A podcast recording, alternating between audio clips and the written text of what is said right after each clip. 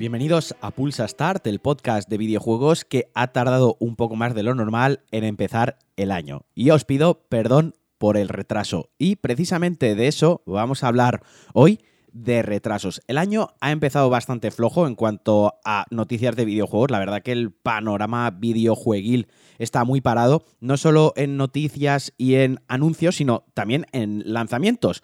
La verdad que lo último que se ha lanzado así interesante es Dragon Ball Z Kakarot, al cual yo no voy a jugar entero, lo he estado probando y lo siento, no es un juego para mí, hay que leer demasiado, hay que recoger bolitas de luz por el escenario y me ha dado una sensación de juego de PlayStation 2 con buenos gráficos que ya os digo, no me ha motivado demasiado. Y así en el panorama cercano, así en el calendario cercano, creo que lo único interesante que viene es, Doom, o al menos lo que me viene a mí a la cabeza. Creo que no hay ningún lanzamiento así más, más importante, más interesante o, gordo, ¿no?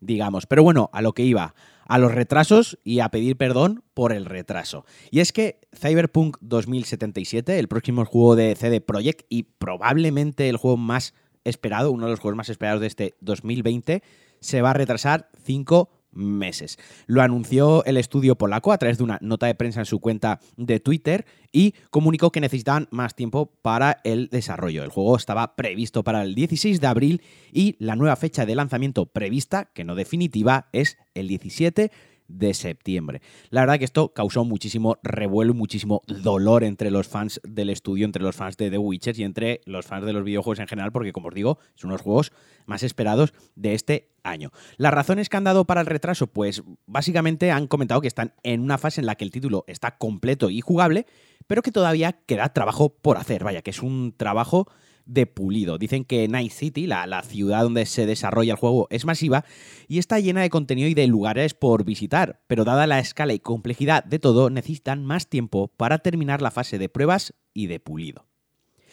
Esto empezó a mover un poco eh, opiniones por redes sociales y decían que, bueno, pues eh, si se tomaba más tiempo y el estudio iba más relajado, pues oye, no estaba mal porque de unos años para acá el tema del crunch en los estudios pues es una polémica y también es un problema muy importante, pero nada más lejos de la realidad. Lo cierto es que esto va a hacer que el equipo crunche más todavía, es decir, que eche muchísimas más horas extra y que tengan que trabajar mucho, mucho más duro para cumplir con esta fecha del 17 de septiembre. Ya os digo, es una pena, pero ya dando mi propia opinión, tampoco me sorprendió demasiado. No sé por qué me, lo veía venir o me esperaba un retraso. Cinco meses lo veo un poco excesivo o me parece mucho para las ganas que yo tengo de jugarlo, mejor dicho. Pero abril me parecía como que muy pronto, ¿no? Para tener este juego.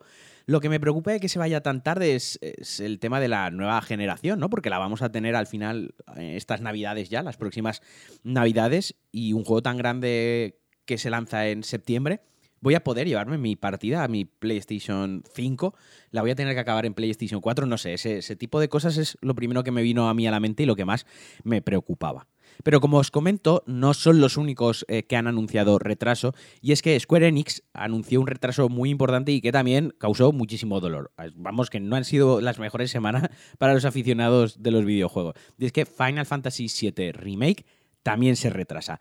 Este se retrasa del 3 de marzo al 10 de abril, no es un gran retraso, son tres semanas y parece ser pues, que las mismas razones, un poco de pulido y quizás pueda ser un tema de simplemente de distribución del juego y de, pues bueno, pues de que no han podido cumplir con ese plazo del 3 de marzo. No es un gran retraso, pero bueno, también se nota y también se hace, se hace de doler porque, como os digo, al final, si te das cuenta, no hay nada en el horizonte cercano y, hay ganas de, jugar a juegos. Y otro juego que también se va a retrasar es el Marvel's Avengers, este juego de los Avengers que, que estaba en manos de Square Enix, que recordaréis que hubo polémica porque las caras de los personajes se tuvieron que cambiar en el primer tráiler que se enseñó, que tenía así, pues, digamos, una apariencia que no acababa de convencer del todo y que luego han ido sacando vídeos jugables para, para que nos hagamos un poco de la idea de, de qué va a ser el juego y la verdad es que cada vez tiene mejor pinta. Yo sigo un poco escéptico con el juego, pero las cositas que he visto y ciertos detalles que me han molado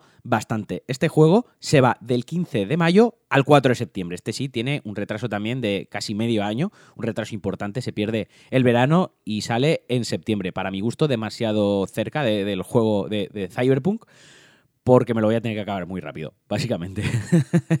Pero bueno, como os comento, Doom Eternal, que es lo próximo, o al menos lo que me interesa a mí más cercano, 20 de marzo, estos han confirmado, un poco de coña, un poco con el troleo y con las bromas que se suele llevar el estudio, que ellos ya no lo van a retrasar más, que su fecha definitiva es el 20 de marzo. Y hasta aquí el Pulsa Start de hoy. Una vez más, os pido disculpas por empezar el año tan tarde. Ya retomamos la dinámica habitual, retomamos el ritmo, la frecuencia habitual del podcast. Os agradezco a los que sigáis aquí, a los que os incorporéis nuevos. Os mando un abrazo muy fuerte y que tengáis una muy buena semana. Adiós.